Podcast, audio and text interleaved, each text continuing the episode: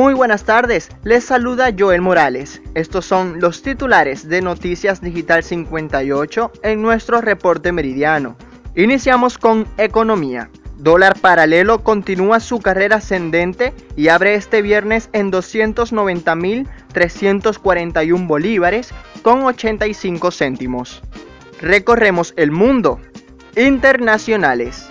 La Universidad de Washington prevé 300.000 muertes por COVID-19 en los Estados Unidos. Un sismo de magnitud 4,8 sacude el sur de Puerto Rico sin daños graves. Siguen en arresto domiciliario 16 personas, incluido director del puerto de Beirut. China se opone rotundamente a las medidas de Estados Unidos contra las aplicaciones TikTok y WeChat. Al menos 15 muertos por deslave de tierra en el sur de la India. Con estas informaciones pasamos al mundo del deporte.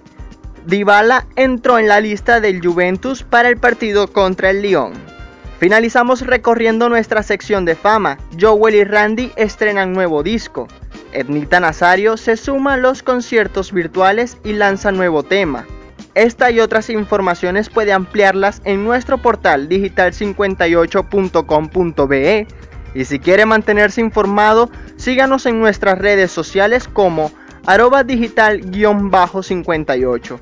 De esta manera finalizamos nuestro reporte meridiano. Narró para Noticias Digital 58 Joel Morales. Feliz tarde.